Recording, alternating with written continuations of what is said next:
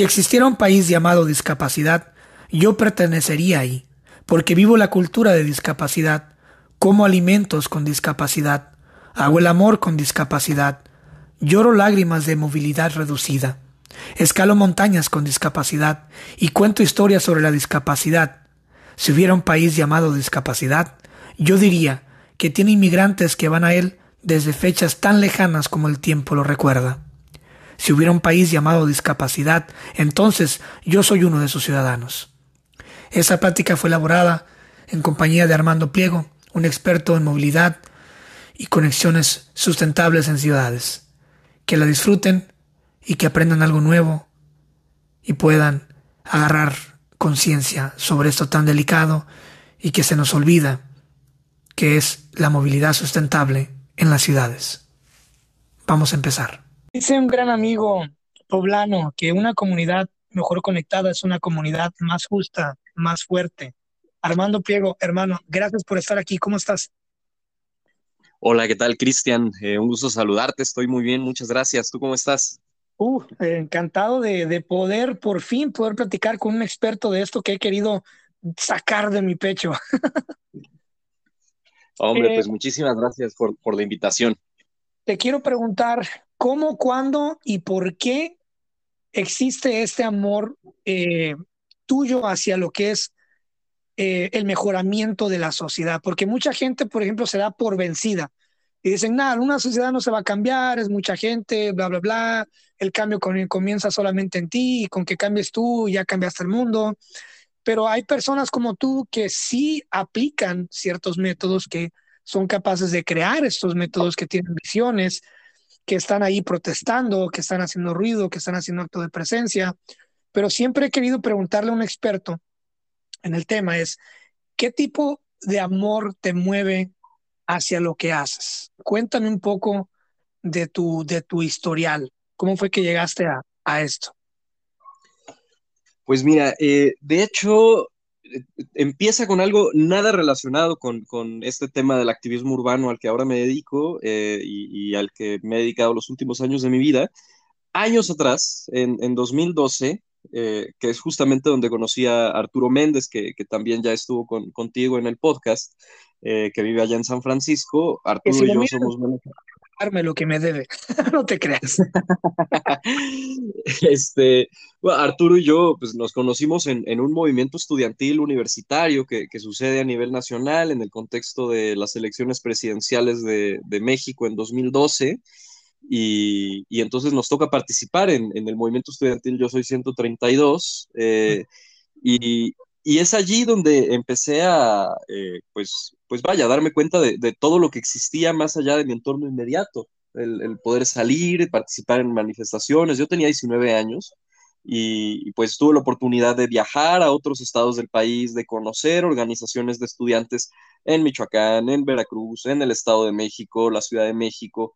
Este, y, pues bueno, me di cuenta de que, de que el mundo y sus problemas son mucho más grandes eh, que lo que yo conocía y que lo que a mí me rodeaba, eh, digamos, en lo inmediato. Y entonces es a partir de allí que, digo, todos siempre pensamos cuando vemos un problema que alguien tiene que hacer algo. Eh, y, de repente somos muy pocos las personas que estamos dispuestos a decir, yo puedo ser ese alguien. Como que em, hemos perdido como sociedad la confianza en el poder de nuestra propia voz como una herramienta, como un instrumento para transformar nuestra realidad.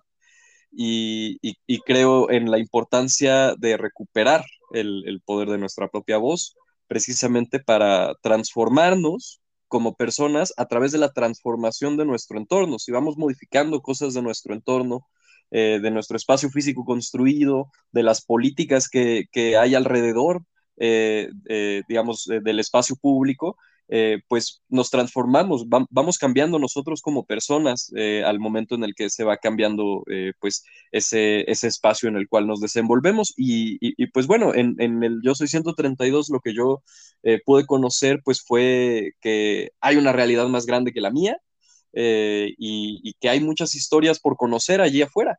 Y una de esas historias que pude conocer fue la de una compañera llamada Dana Corres, Dana me invita, este, tiempo después a, participar en una organización que ella ayuda a fundar, que, bueno, es la Liga Peatonal.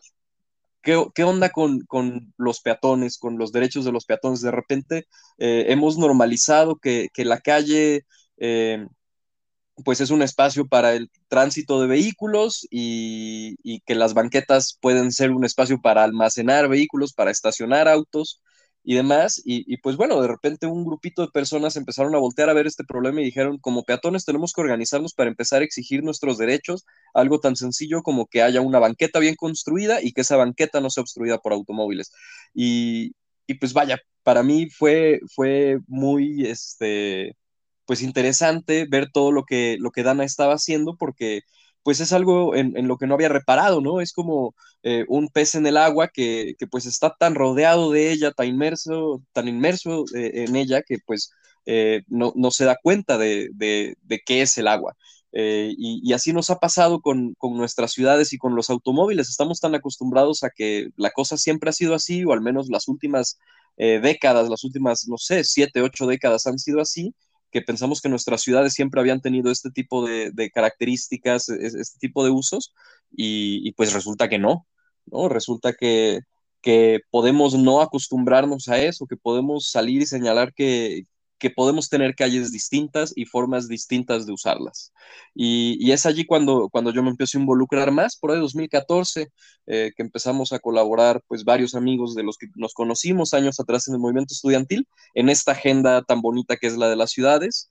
Eh, y, pues bueno, clavándome, pues me he dado cuenta de que eh, hay problemas muy serios relacionados con, las calles, la contaminación, el tráfico, la pérdida de productividad, pero sobre todo la inseguridad vial. En, el mundo mueren 1.3 millones de personas cada año en calles y carreteras. En Estados Unidos deben de ser como por ahí de unas 40 mil personas que mueren eh, en, hechos de tránsito por la inseguridad vial. Y en México debemos de estar por ahí de las 16 mil personas al año. Eh, entonces, pues es, un problema grave, es una pandemia de la que no se habla eh, que literal la Organización Mundial de la Salud la señala como pandemia. Y, pues bueno, el, e, ese fue mi punto de partida, empezar a hablar sobre los peatones, sobre la seguridad vial, eh, que, pues no es más que la puerta de entrada al mundo de hablar sobre nuestro entorno construido y sobre a qué ciudades aspiramos y qué tipo de ciudadanos y ciudadanas aspiramos a ser. Mira, quiero regresar, ay, wow, tocaste un tema buenísimo, buenísimo, picosito. Eh, el hecho de las banquetas en México. México es un país con pésimo sistema de banquetas para el peatón. El peatón está por, está por los suelos a, nivel de jerarquía, no hay mucha importancia.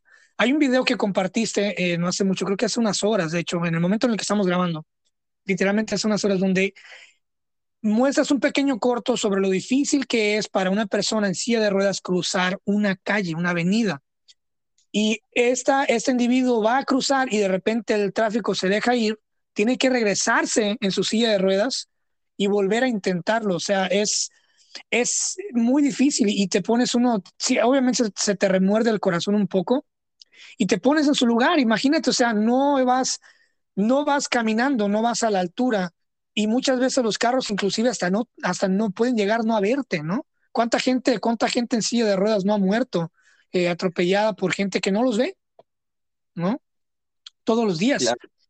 Y México, México, lo digo porque yo lo he experimentado, México es muy, es, es muy, está muy atrasado en cuestión de banquetas. He visto yo desaparecer banquetas, donde antes había banquetas, ahora hay, eh, por ejemplo, una, una cuneta para que se, se orille un autobús o para que haya una, una zona de carga y descarga para camiones, puentes. Este, se ha intentado hacer ciclovías pero no sé, siento yo, no quiero entrar en conspiraciones, pero siento yo que, que las ciclovías en México están diseñadas para el fracaso, están muy mal diseñadas y mal desproporcionadas con la intención de que la gente se desanime de verlas, ¿no? Creo yo, no sé, pero cada vez que veo una ciclovía y cada vez que he utilizado yo una ciclovía en el pasado, eh, no tienen mucho sentido y cruzan por avenidas peligrosísimas donde inclusive, pues como tú lo acabas de mencionar, de mencionar hace poco, hay mucha gente que no se fija y se lleva a los ciclistas Eh, y también es otro tema muy grande del que podemos hablar, de que el hecho de que en México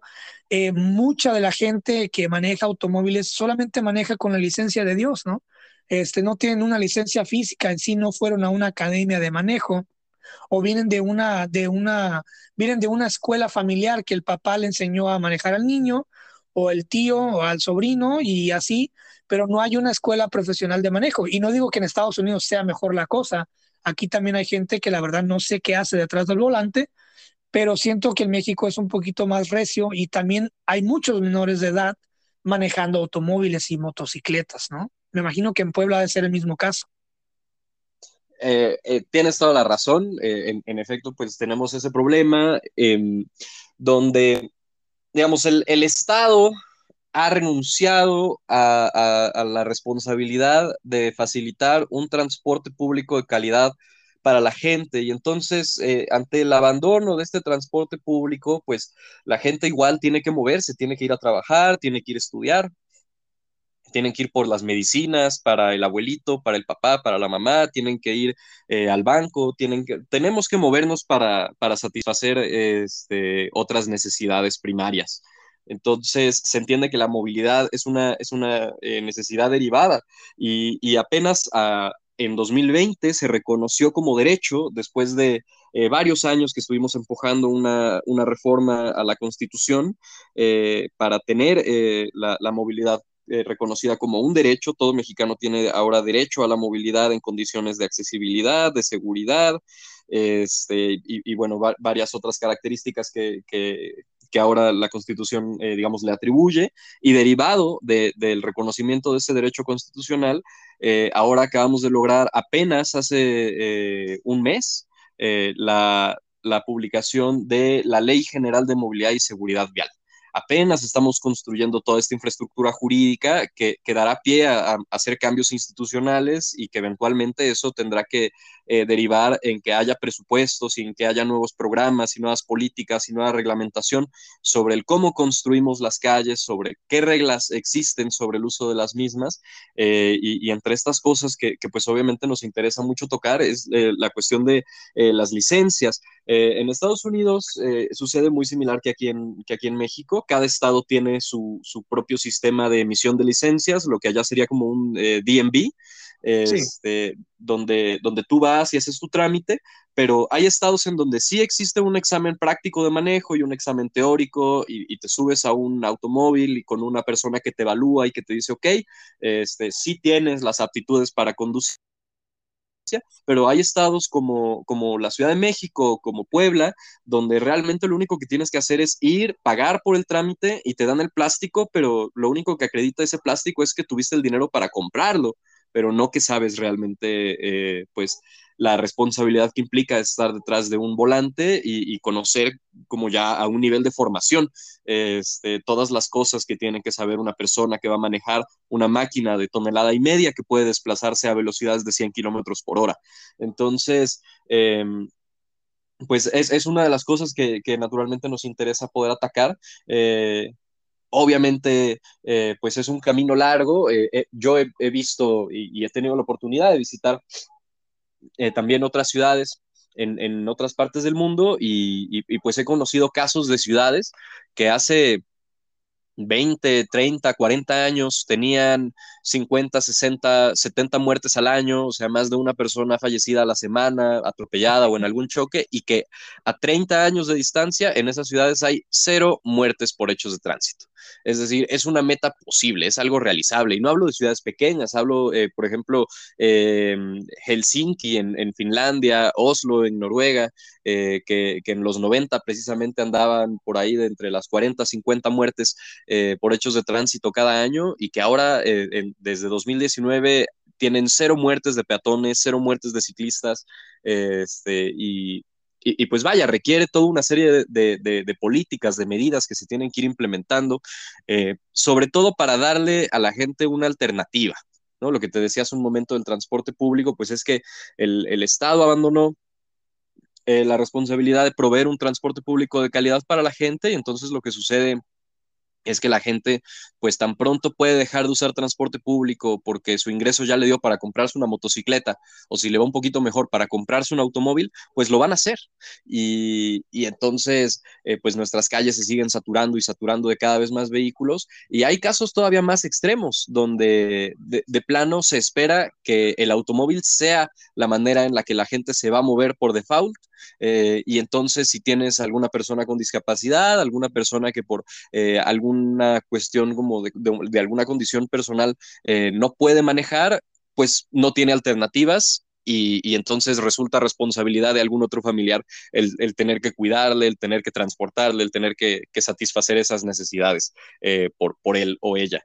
Y, tal es el caso también pues de, muchas ciudades, eh, sobre todo en el norte de, México y, en el Midwest y, en el oeste en, Estados Unidos. Si tú ves eh, la diferencia entre las ciudades pues más antiguas en Estados Unidos, en la costa este, como Nueva York, como Boston, incluso DC un poco todavía eh, pues que tienen un centro urbano más consolidado, una red de transporte público un poquito más amplia, espacios un poquito más caminables en comparación con ciudades como Phoenix en Arizona o como Houston o como Austin en Texas eh, o, como la mancha eh, urbana de, Los Ángeles, Compton, toda esa parte donde hay una gran masa gris, donde se espera que toda la gente se mueva en, automóvil y realmente existen pocas opciones de transporte público en comparación con las ciudades de la costa este. Lo mismo sucede en México, eh, si comparamos las ciudades del norte del país, eh, como Monterrey, eh, en, Nuevo León, o como Torreón, en Coahuila, con ciudades del centro o del sur del país, como Oaxaca, o como la propia Puebla, como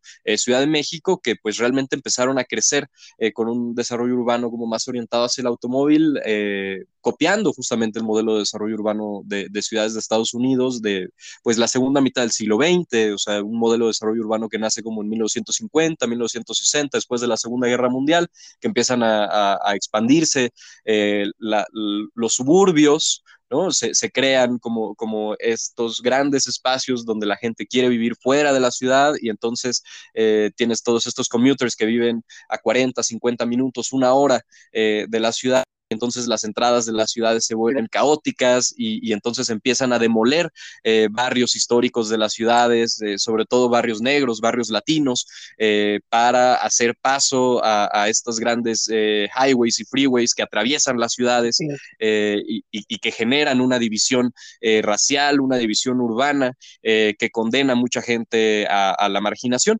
Em, y, pues bueno, ese es el escenario al, al que nos enfrentamos. ¿no? Básicamente nos estamos enfrentando eh, pues contra una industria de la construcción eh, que depreda y lucra con la necesidad de vivienda de la gente, eh, contra una industria de, los energéticos que, pues quiere seguir haciéndonos dependientes de, consumir más y más gasolina, una industria que arma automóviles que quiere que todos estén comprando automóviles constantemente, porque si tienes una ciudad caminable, si tienes una ciudad con un buen transporte público, entonces no necesitas un automóvil y puedes prescindir de él y no necesitas comprar comprar uno y puedes moverte a todos lados de forma eh, pues más o menos autónoma, ¿no? Y, pues lamentablemente son estos intereses industriales eh, los que efectivamente eh, pues han hecho de nuestras ciudades los espacios inseguros que son ahora.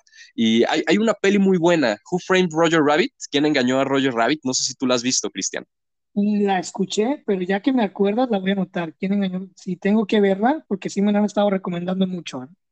Es una película muy buena que combina live action con animación eh, y, que trata precisamente de Los Ángeles en los años 50, cuando empieza la destrucción de ciertos barrios y el desmantelamiento de, la red de tranvías, de trolleys que tenían eh, allí en Los Ángeles. Eh, y, la sustitución de todos esos espacios por eh, pues las grandes highways que, ahora pues marcan justamente como es esta la, panorámica de, la zona de Los Ángeles, ¿no? las grandes carreteras, las grandes vías para automóviles con muchos carriles, pero pues Los Ángeles no siempre fue así, antes fue la ciudad que tenía el mejor transporte público del mundo y que fue desmantelado. Es que mira, eh, voy a regresarme un poco para, para complementar el punto en el, que nos, en, el que nos acabamos de quedar ahorita. El gobierno, cuando dices que el gobierno abandonó el proyecto de ofrecer un transporte público decente para la gente, ¿verdad? El consumidor, en cualquier parte del mundo, te lo digo porque yo he experimentado y he tenido que recurrir a utilizar el servicio público tanto en Estados Unidos como en México, etcétera.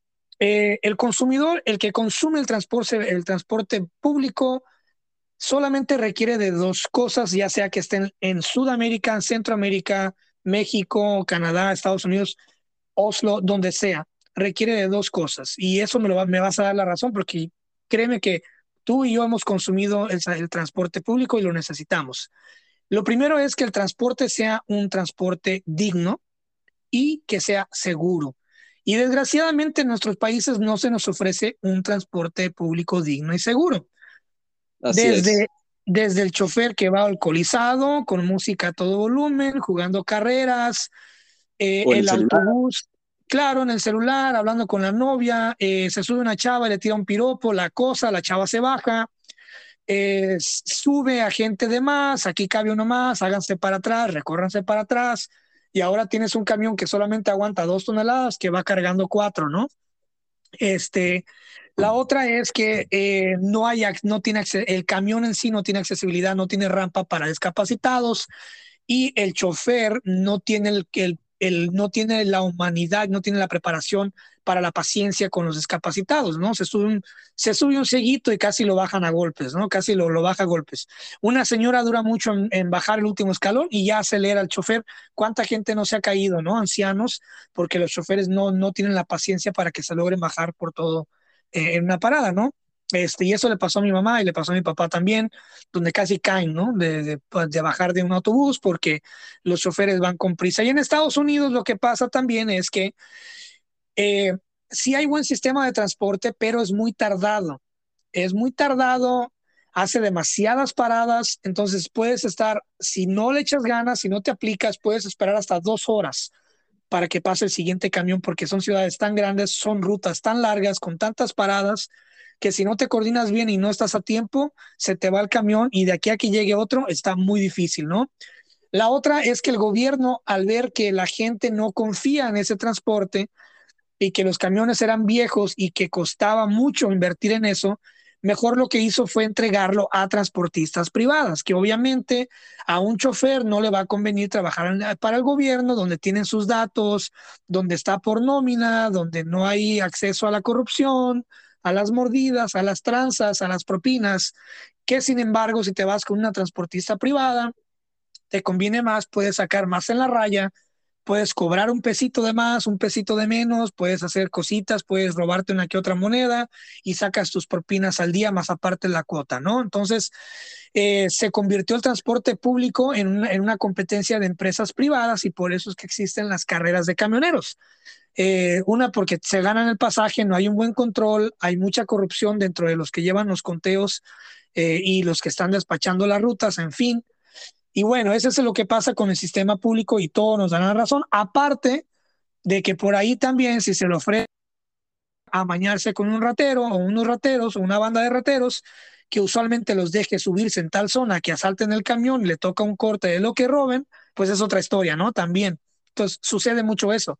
Eh, y lo que pasa también, tocaste otro tema muy importante con los commuters, ¿no? La gente que vive a 40 minutos o inclusive a hora y media de la ciudad. Por ejemplo, hay gente que vive en Modesto, California, que está a una hora y 20 minutos de San Francisco. Entonces, no solamente es el tiempo de distancia, sino el hecho de que tienes que pagar un puente que ahora ya vale 7 dólares. Entonces, eh, multiplícalo al mes, eso es un billetal, son casi 300 dólares, ¿no? Pues tan solo del puro puente. Más aparte es una hora y media en la mañana, en la madrugada, de pura, de pura distancia. Y en la tarde, como tú mencionabas, como todo el mundo va a la ciudad y en la tarde todo el mundo sale de la ciudad, pues obviamente, aunque tengas cuatro puentes, como por ejemplo hay cuatro puentes que conectan a San Francisco, de hecho cinco, eh, todos se saturan no hay puente, no hay, no hay pisos suficientes que, las, que les puedas poner a un puente o a un periférico que pueda contener el fenómeno de, de, los commuters. Porque obviamente todo sube en las ciudades y la gente que está afuera, que paga un poquito más decente de renta, pues tiene que emigrar, ir a trabajar y regresar a sus hogares. Entonces, todo se concentra. Entonces, cuando todo se concentra y todo se aglomera, una persona como tú, que su profesión o su talento es buscar la forma de hallarle solución, inclusive donde parezca que no la hay, Eh, ¿qué, ¿Cuál es, primeramente, cuál ha sido la ciudad más organizada que has visto? ¿Y cuál ha sido el sistema que tú miras que han implementado las ciudades de primer mundo para lograr una, una, una comunicación, una conectividad tanto de peatones, ciclistas eh, y en sí el tráfico en las horas pico? ¿Has notado algún, algún sinónimo, algún efecto, algún, algo, alguna estrategia en común? Eh, mira, la, la, estrategia en común que, que, creo que es justamente la, la estrategia ganadora es eh, que tú, existe un divorcio actualmente. Eh, las políticas de transporte y de movilidad se hacen por aparte de las políticas de uso de suelo, de desarrollo urbano, de vivienda. Entonces, se construye vivienda lejana porque el suelo que está más lejos de los centros urbanos, pues es suelo que es más barato, suelo que quizá antes era agrícola, ¿no? Antes era eh, para el ganado o, para la producción eh, de, este, pues productos, ¿no? De, eh, productos agrícolas, pues cultivos. Entonces, ese suelo, como es más barato, pues se construye allá la vivienda más lejos y, entonces pues la gente se traslada desde más lejos, pero no se hace una buena cobertura con transporte público, y entonces todo el mundo se tiene que mover en automóvil y eh, los uno, dos o tres caminos eh, que te llevan del centro urbano a, estos eh, espacios de vivienda en la periferia, pues se, se, van a saturar de automóviles eh, en las mañanas de toda la gente que baja hacia la ciudad y en las tardes de toda la gente que regresa eh, a sus hogares. Y, esto obviamente también tiene un impacto, ¿no? Eh, a partir de, como bien decías, el, el costo de la vivienda.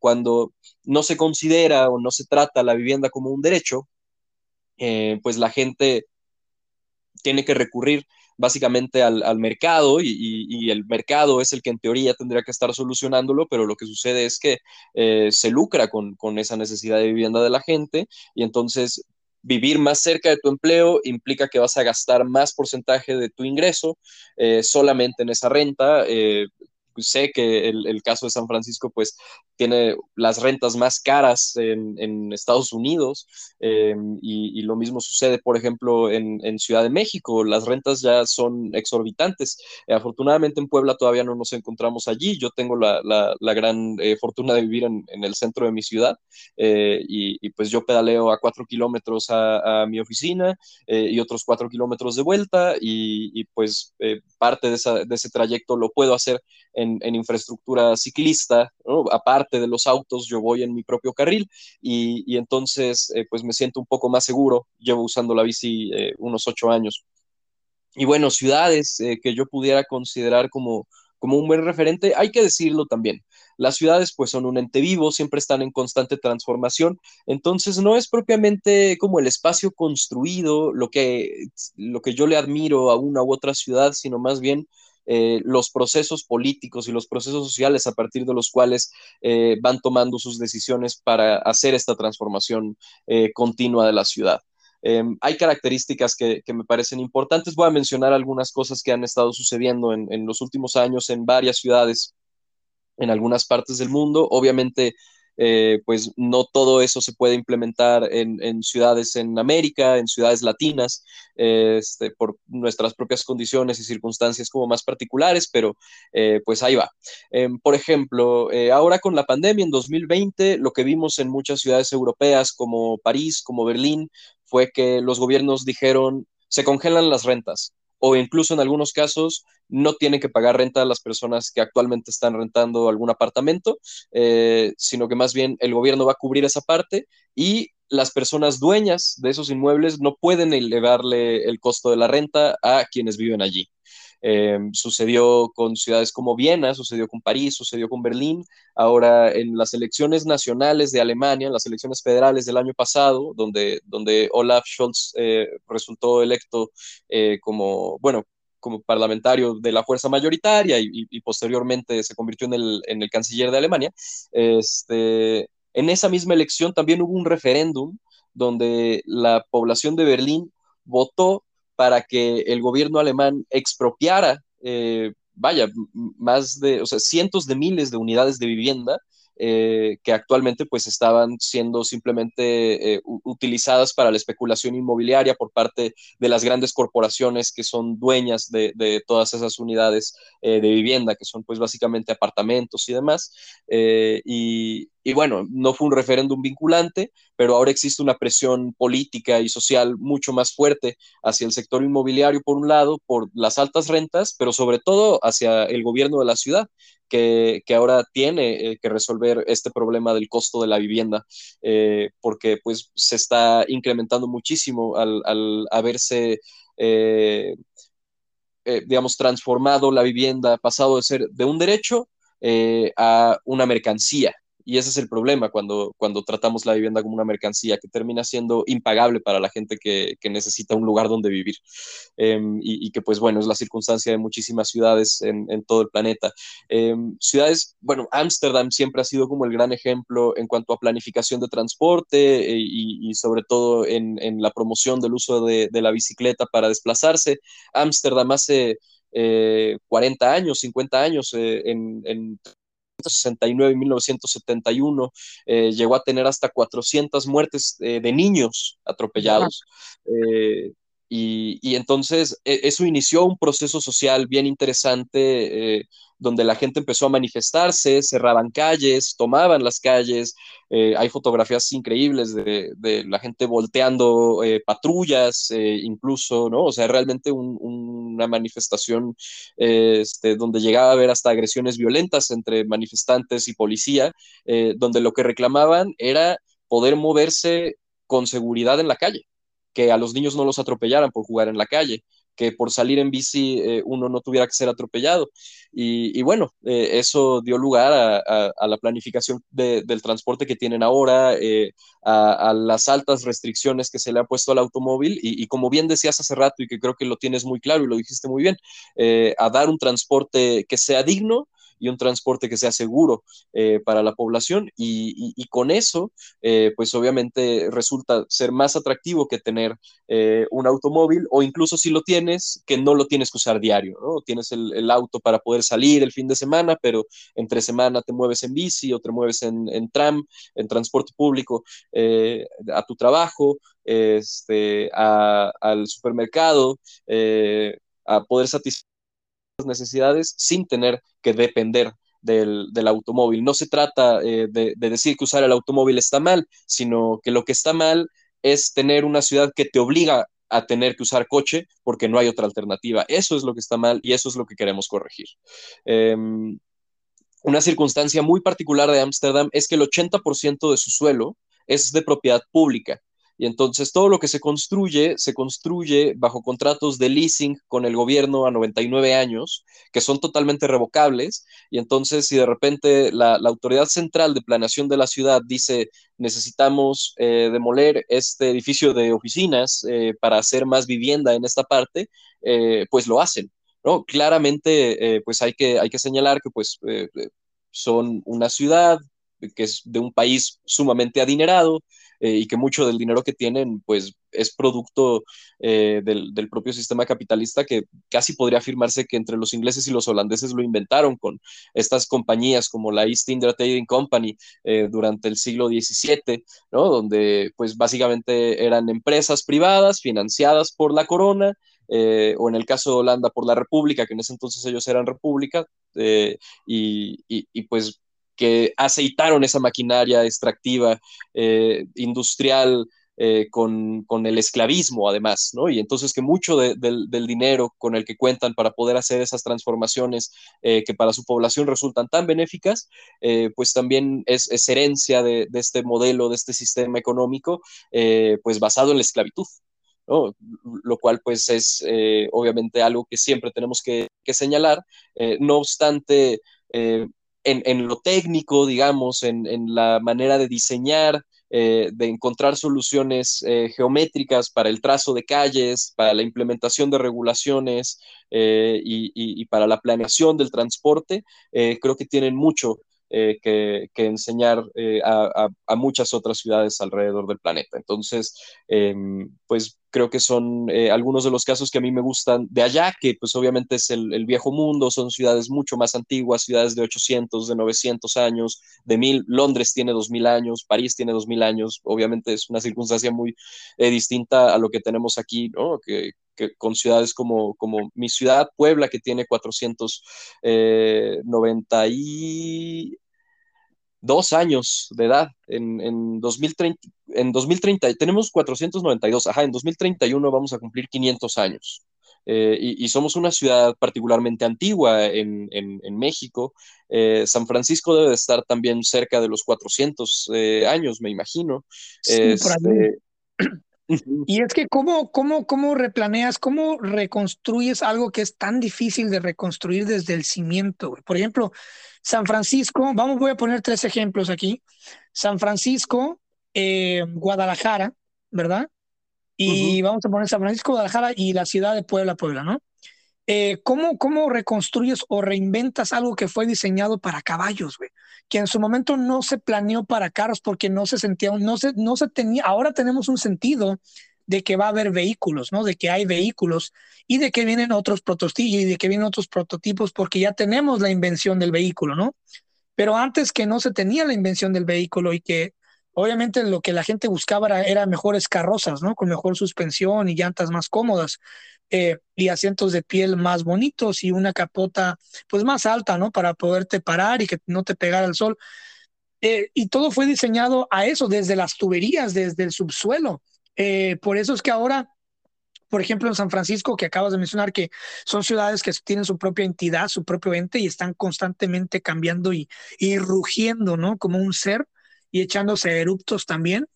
Eh, ¿Cómo le haces eh, cuando, por yo he estado en el subsuelo de San Francisco, he estado en los, en los, en los loading docks subterráneos, he estado he tenido la oportunidad de andar en todo el subsuelo de San Francisco y es una cosa increíble lo antiguo que es el subsuelo de San Francisco. Debajo de San Francisco hay otra ciudad totalmente diferente, que es una ciudad de subsuelos, de, de, túneles, de conexiones, este, de, de, olvídate, de tuberías gigantescas. Hay muchos de los edificios que son hidráulicos para los temblores. Eh, pero al final de cuentas eh, todo está sosteniendo su peso bajo la estructura o el, o el plano, ¿no? O el diseño, el layout que dicen los gringos de lo que ya existía antes. Y toda esa presión de lo nuevo, todos esos edificios rascacielos grandísimos, todo ese peso está cayendo en ese suelo. O sea, ¿qué tanto puede aguantar ese suelo? Y, y, qué tanto cambio le miras tú a ciudades históricas y también eh, qué complicado es, es deshacerte de algo histórico para, para evolucionar, aunque lo necesites, ¿no? Por ejemplo, he visto calles como el Morelia en Guadalajara que que de ley, o sea, la modernidad ya les llegó a la ciudad y necesitan, por ejemplo, un espacio más amplio para autobuses turísticos, para trailers, y no lo pueden hacer porque ¿cómo le haces, cómo quitas una calle que tiene, exacto como acabas de decir, cómo quitas una avenida que tiene mil años, ¿no? ¿Cómo quitas un puente que tiene 500 años para poner otra cosa? O sea, es muy difícil, ¿no? Es como estar a contra la espada y la pared, ¿no? ¿Cómo, ¿Cómo miras tú ese show de, al, mismo tiempo querer avanzar, pero al, mismo tiempo no querer deshacerte de lo histórico? ¿Cómo le hacemos ahí? Sí, es que, o sea, justamente no se trata de que las ciudades se vuelvan museos, pero creo que es importante eh, reflexionar eh, sobre la, justo la, cuestión del patrimonio y, la cuestión de la identidad, porque eh, a fin de cuentas se trata de eso. ¿Cuáles de estos hitos urbanos son los que hacen que San Francisco sea San Francisco o Puebla sea Puebla? ¿Qué era San Francisco antes del Golden Gate para el resto del mundo? ¿no? ¿Qué es, eh, por ejemplo, la, ciudad de Puebla sin, sin su centro histórico, eh, colonial?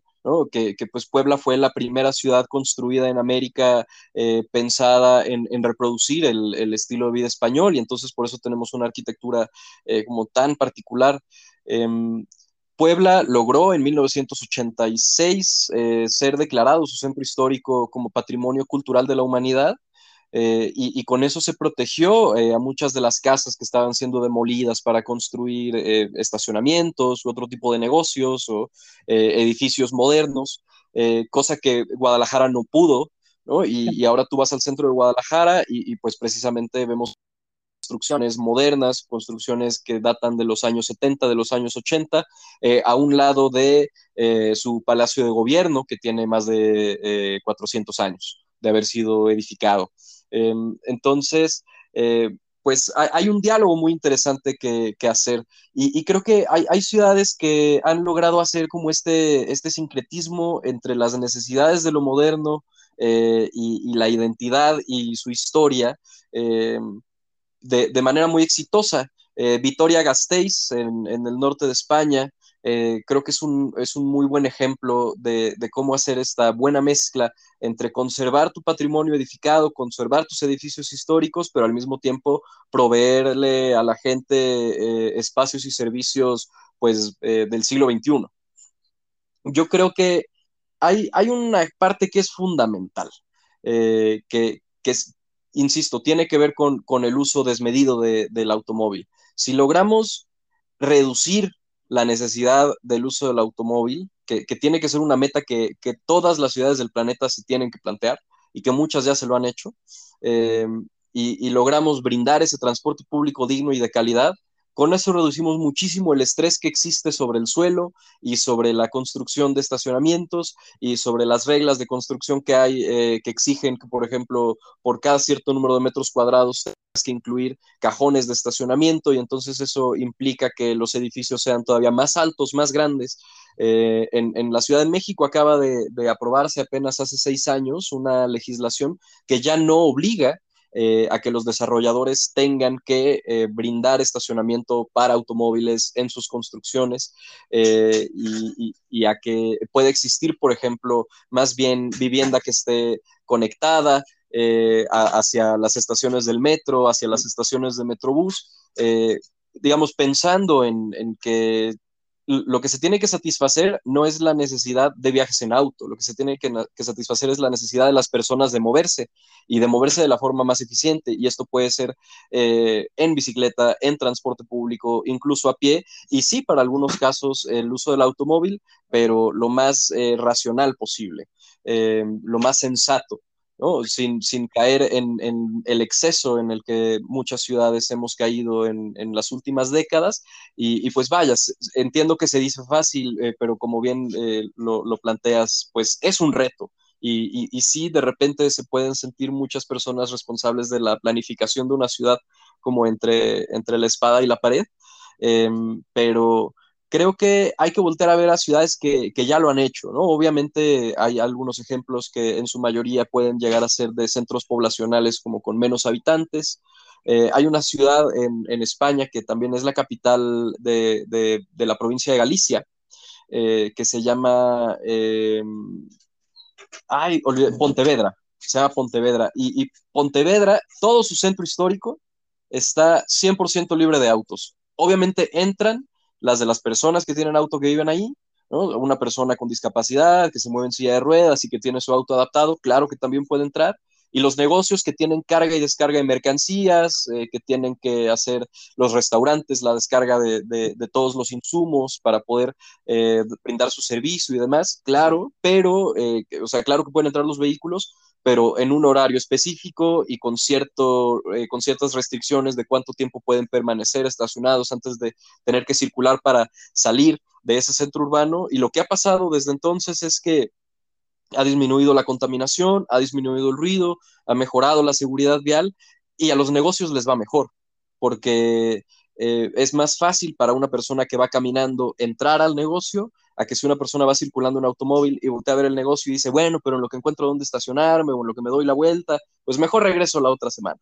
Mientras que si vas caminando, pues simplemente te metes, ¿no? Que, ha sido el, caso eh, de éxito, por ejemplo, de, Calle Madero en la Ciudad de México, eh, donde, que, conecta eh, Bellas Artes y la Alameda con el Zócalo, que antes pues era una calle donde había algunas joyerías y demás, eh, existía circulación de automóviles y apenas hace menos de 20 años es que se decidió que esa calle sería peatonal y, a los locatarios ahora les va mucho mejor, las rentas incrementaron eh, para todos los negocios, eh, incrementaron sus ventas eh, tienen un mejor desempeño comercial y es una calle que es mucho más segura. Eh, ahora es más difícil eh, ser víctima de un asalto porque tienes más gente caminando por todos lados y entonces hay ojos sobre la calle, lo, cual, digamos, desincentiva que pueda haber como la comisión de, algún delito. Entonces, ya tenemos algunos ejemplos de, de cómo por dónde se, se puede ir explorando como ciudad hacia pues sí, espacios más amigables, comercialmente con mejor desempeño, más seguros y, donde exista, sobre todo, que creo que es lo más importante, una oportunidad para que como vecinas, como vecinos de una ciudad, pues nos encontremos ¿no? y, platiquemos de lo público, platiquemos de nuestra ciudad, platiquemos de nuestra convivencia en la calle. Algo que me gusta mucho eh, que hacen acá en Estados Unidos, en ciudades grandes, eh, por ejemplo en Nueva York, que todos los primeros pisos de los edificios se conectan, ¿no? Puedes cruzar cuadras enteras eh, los primeros pisos de los edificios son huecos. Entonces, para que la gente cruce de cuadra en cuadra sin tener que cruzar tantas calles. Eso está chido. La otra es que también eh, obligan a los camioneros, a todos los servicios que utilizan camión, todos los proveedores, a que hagan su trabajo de ciertas horas, por lo regular en la madrugada. Y que obviamente apaguen sus refrigeradores en, en zonas residenciales para evitar lo menos, eh, lo menos ruido posible, ¿no? Entonces, para cuando amanece 5 de la mañana, ya el 80% de lo que se tenía que hacer relacionado con camión de carga y descarga ya se hizo. Entonces ya para las 5 de la mañana que empieza el tráfico, ya, ya es solamente la gente que va al trabajo y a la escuela y los camioneros ya van regresando a sus yardas, ¿no? Aunque hay excepciones de que hay, hay todavía ciertos número de camiones durante el día, pero no es tanto como en la madrugada. Por eso, si tú viajas en Estados Unidos por una avenida o un highway o un freeway, de madrugada vas a ver puros camiones, ¿no? Es porque durante la madrugada es cuando ellos operan más. De hecho, hasta las básculas están cerradas por lo mismo, para darles un, funcionamiento y una operabilidad libre de que no vamos a checar nada, no vamos a checar cargas ni pesos ni nada durante la madrugada. Pégale, utiliza toda la madrugada mientras que la gente duerme para que hagas lo tuyo pero eso sí, ya después de las 6 de la mañana, todas las básculas abiertas y empezar a checar las cargas y empezar a checar todo, ¿no? Eh, la otra también que hacen es el hecho de los, de los loading docks, que son los, las zonas de carga y descarga subterráneas, que, ha funcionado muy bien. Por ejemplo, Google, eh, ellos tienen todas sus zonas y descargas subterráneas. Entonces, básicamente, entras por un lado y sales hasta el otro lado de la cuadra, ¿no? En un camión alto, en un tráiler sin tener que tocar la calle. Entonces eso es muy padre también. Eh, pero también un poquito me da un poquito de miedo y de nervios porque ya ves que hay temblores, en, bueno, pero bueno, todo eso se diseña eh, conscientemente. Eh, quiero, quiero que te expandas en algo que he querido preguntarle a un experto y te puedes tomar lo que resta de este podcast si quieres para contestarme.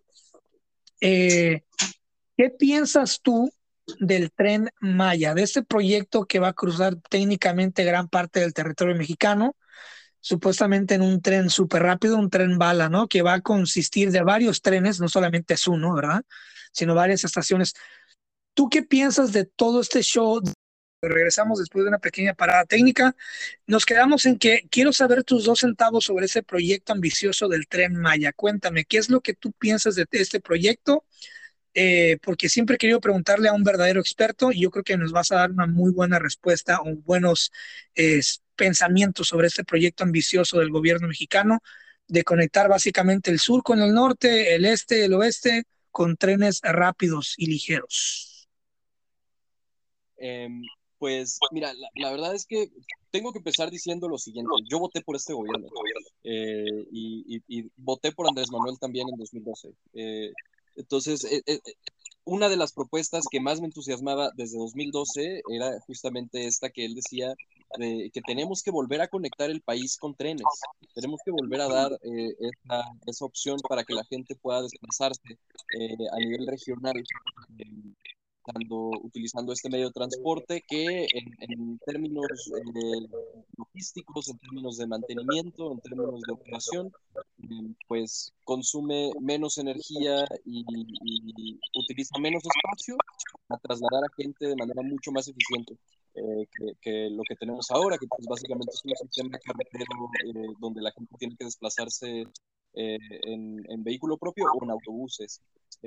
además, Eh, en, el caso de la península, la península justamente termina en el espacio donde converge eh, el, sur del país con, con el sureste mexicano, que, que, es el istmo de Tehuantepec, que es eh, el, el, espacio de tierra más corto entre los dos océanos, es decir, entre el Golfo de México, que es el Océano Atlántico, y el Océano Pacífico, que, queda eh, a una distancia de 300 kilómetros el mar con el mar, 300 kilómetros de tierra, que es lo que hay que atravesar, y toda la península pues está la conexión de los tres estados, que son eh, Yucatán, Quintana Roo y Campeche, eh, con Chiapas.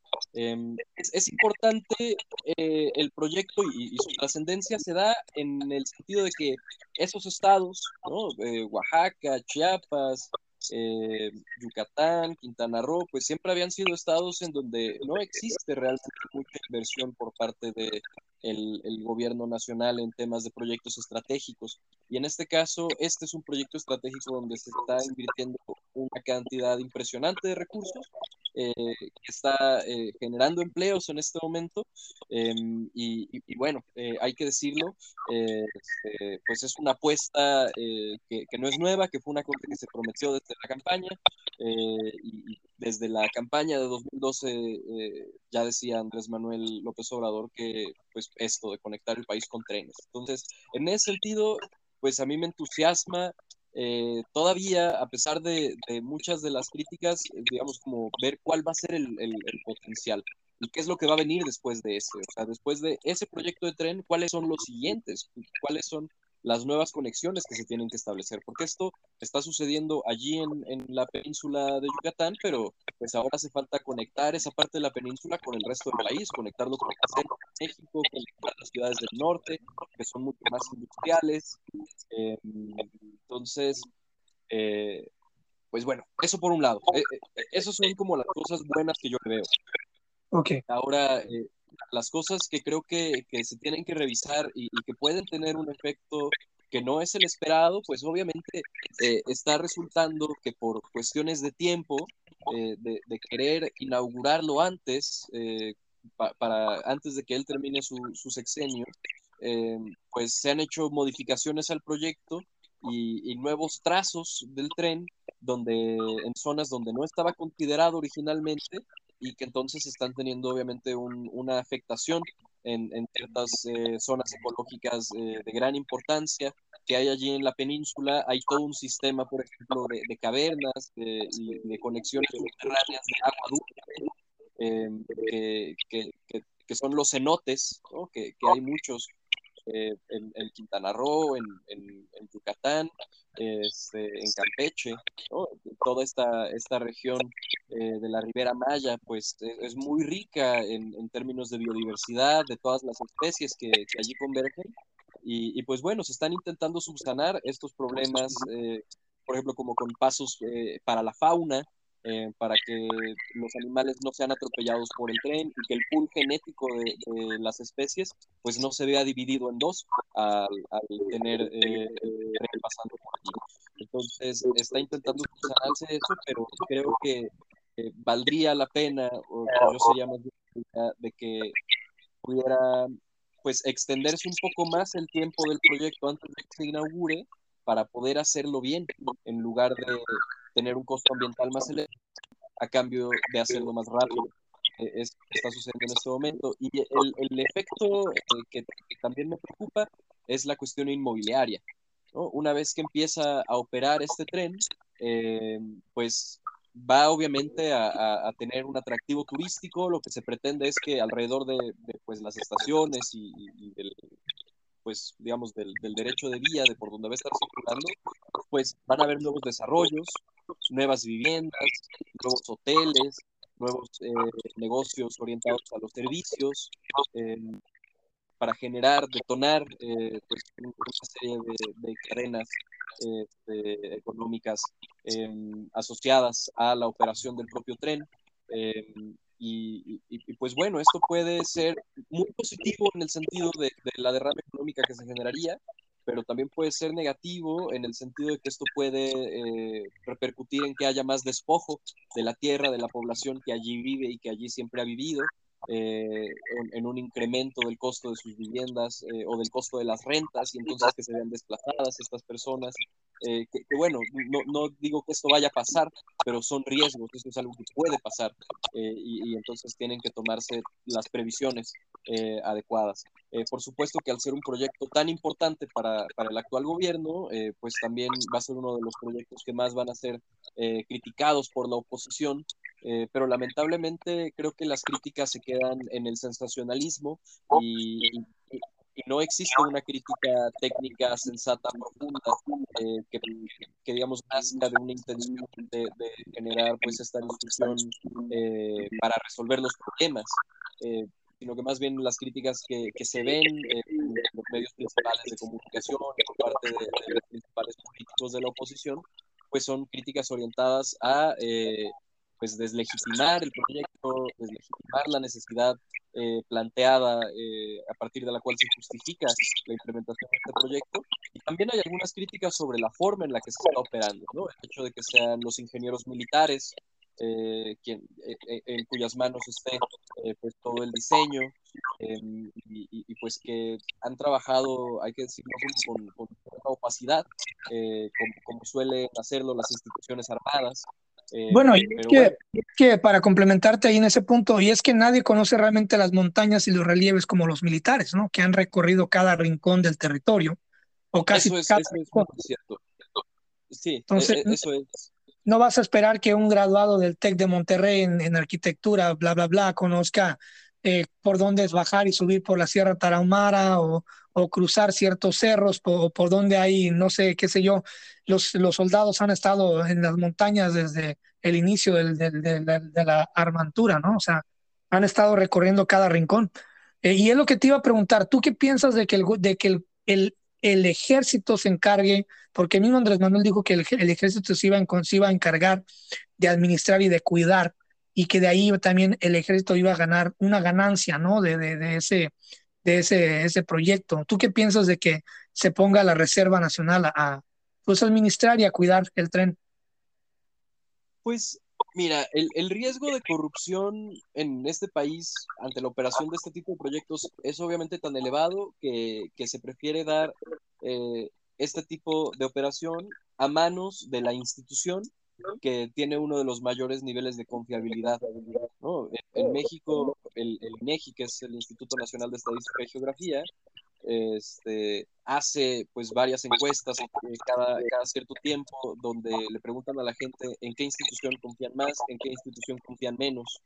Eh, las instituciones en las que confían menos obviamente son las policías de tránsito de, de los municipios, de las ciudades, eh, la institución que tiene más confianza es la Marina de México y el Ejército Mexicano. Eh, claro. Entonces, eh, pues creo que, creo que es algo que a veces se pasa por alto al momento de discutir el, por qué se está poniendo en manos del ejército la operación de esto. Y ya, ya en mi opinión, creo que, digamos, es, es, es, un, es un alivio interesante, es una solución interesante que ayuda a aliviar el sistema de pensiones porque eh, precisamente a partir de los rendimientos, de, la utilidad que se genere por la operación de este proyecto, eh, pues ese dinero va a ir para el financiamiento de las pensiones de los militares que, van retirándose. Entonces, en lugar de que sea con los impuestos de la gente, es con un proyecto productivo del Estado que está generando recursos y, entonces con eso se libera una parte eh, pues de, la carga fiscal. y les das una esperanza a militares de que va a haber un poquito de ingreso más, ¿no?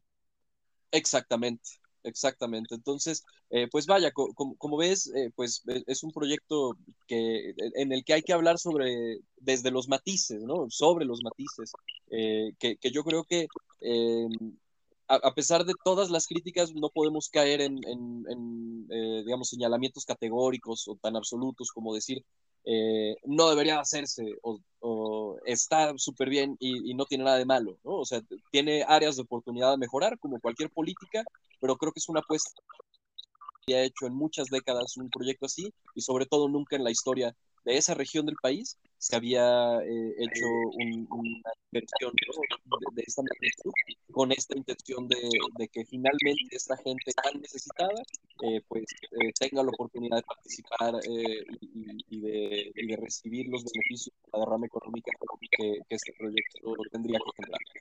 ¿Qué, ¿Qué sigue para ti? O sea, ¿cuáles son los proyectos próximos que tienes? ¿Cuándo vienes para Estados Unidos? Porque pues te quiero conocer, cotorrear y pasarla bien. Este, ¿y qué, qué proyectos estás cocinando? ¿Qué es lo que quieres hacer? ¿Qué, qué sigue? ¿Qué sigue para Pliego, no? Pues mira, yo eh, estudié comunicación, en, eso me licencié y también tengo estudios en ciencias políticas y administración pública. Em, lo que quiero ahora es seguir estudiando. Yo estuve trabajando los, los últimos tres años de mi vida en el gobierno eh, de, de, la ciudad. Este, ahora me, gustaría eh, como tomar un poco de, distancia y, volver a radicalizarme.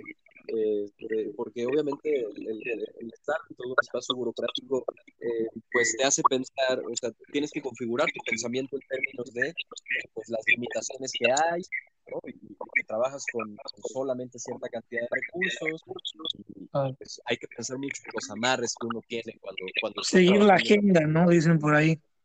Así es. Eh, entonces, el, el, para mí, la, la posibilidad de, de, ahora volver a estudiar, que es lo que quiero, quiero irme a una maestría, eh, pues va a ser como para, para, empezar a vincularme más hacia lo que creo que es una muy urgente, que es eh, la crisis climática, y, y, empezar a vincular estos temas de, las calles, del transporte urbano, en un sentido más amplio con los recursos, ¿no? Con la energía, con el agua, y entonces quiero eh, adentrarme más en, ese mundo de la crisis climática.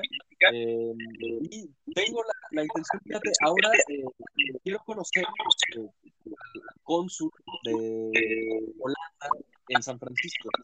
Es un hmm. paso, se llama. porque obviamente invitarlo a México, es un gran promotor de la bici en todo el mundo, va a ser embajador de la en países. Estuvo en, en Panamá, parece, antes de, irse para Estados Unidos y bueno, ahora eh, bueno, además, pues le tengo una visita pendiente también a, a, Arturo desde hace muchos años, porque él ya lleva muchos años por allá, y la verdad es que, yo, entonces, eh, estoy en ese proceso también. Eh, espero que, muy pronto, quizá el, el, año próximo o para el 24, antes de, de las elecciones presidenciales en México, eh, tenga la, la, oportunidad de darme una vuelta por allá y obviamente pues, un, un, San Francisco es, es un monstruo es, estaría padrísimo y para la próxima vez que, que, nos veamos hay que grabar el podcast en vivo y va a ser Arturo, tú y yo en un solo episodio. Vamos a juntarnos los tres a platicar de muchos temas. Eh, y también ver cómo te fue con eso, con el consul y hasta conocerlo también, ¿no? Invitarlo al podcast a platicar. Este, ya sea que hable inglés o en español, ahí vemos, nos acomodamos, pero sí me encantaría eh, volver a grabar otra, otra, obviamente tenerte invitado, puedo hablar contigo de muchísimos temas, yo lo sé, este, hay muchas, muchas cosas que tocar, eh, las comunidades en las, en las ciudades grandes, como con lo que hablamos con Arturo, el cambio climático, el desabasto de los recursos naturales, hay muchísimas cosas que podemos platicar, pero me encantaría que la próxima vez que vengas para acá, grabemos el podcast en persona, en video, los tres en la misma mesa con nuestros micrófonos pasándola bien y cotorreando de muchos temas que yo sé que tanto él tiene un sentido eh, más de comunidad y tú tienes un sentido más de desarrollo, creo yo, del, del piso, ¿no? Eh, creo que va a ser va a ser muy padre juntarlos a ustedes dos y que tengamos una plática chida. Eso sí me encantaría, es una meta ya. Eh, tiene que suceder y, y, cuando suceda sé que la vamos a pasar muy bien. Así es, hermano. Pues ese es tu podcast, tiene las puertas abiertas cuando quieras estar aquí otra vez, en serio lo digo en buena onda, con algún mensaje o, quieras esparcir una idea o que traigas alguna inquietud en mente, que quieras pues revolcar un poquito las aguas y quieras utilizar algún medio para sacar tu voz allá afuera, dime, este podcast tiene las puertas abiertas para ti, así sea que sea antes de que vengas para acá, aquí estamos, no va a ser ni la primera ni la última vez. Seguramente que no, Cristian, y, pues ha sido un placer, de verdad que, he disfrutado mucho eh, la charla contigo y, no tengo duda en que, tendremos más y mejores prácticas. Oh, sí, no, vienen más, vienen más, ya, ya te acabas de atar, te acabas de casar con el podcast. Buenísimo, pues ya me, considero. Te mando un fuerte abrazo y también tengo muchas promesas y muchas deudas de tener que ir a Puebla ya. Yo sé que lo he dicho en otros episodios, perdónenme si soy repetitivo, pero sí, voy a ir a Puebla muy pronto y voy a hacer un tour de podcast muy chidos con todos los amigos poblanos que tengo. pues Lo prometo. bienvenido siempre y cuando estés por acá, pues se- será un gusto tenerte también. Órale, muchas gracias, hermano. Gracias por todo. No esperaba menos y pues nada, que la gente pues comparta el episodio y llegar a más corazones. Te mando un fuerte abrazo. Primera de muchas. Muchas gracias, Armando. Un abrazo de vuelta. Bye. Si te gustó esta plática del podcast, seguramente te gustará mi otro proyecto que se llama Pláticas Proféticas. Es un podcast que hago en colaboración de un gran amigo que se llama Francisco Andaluz.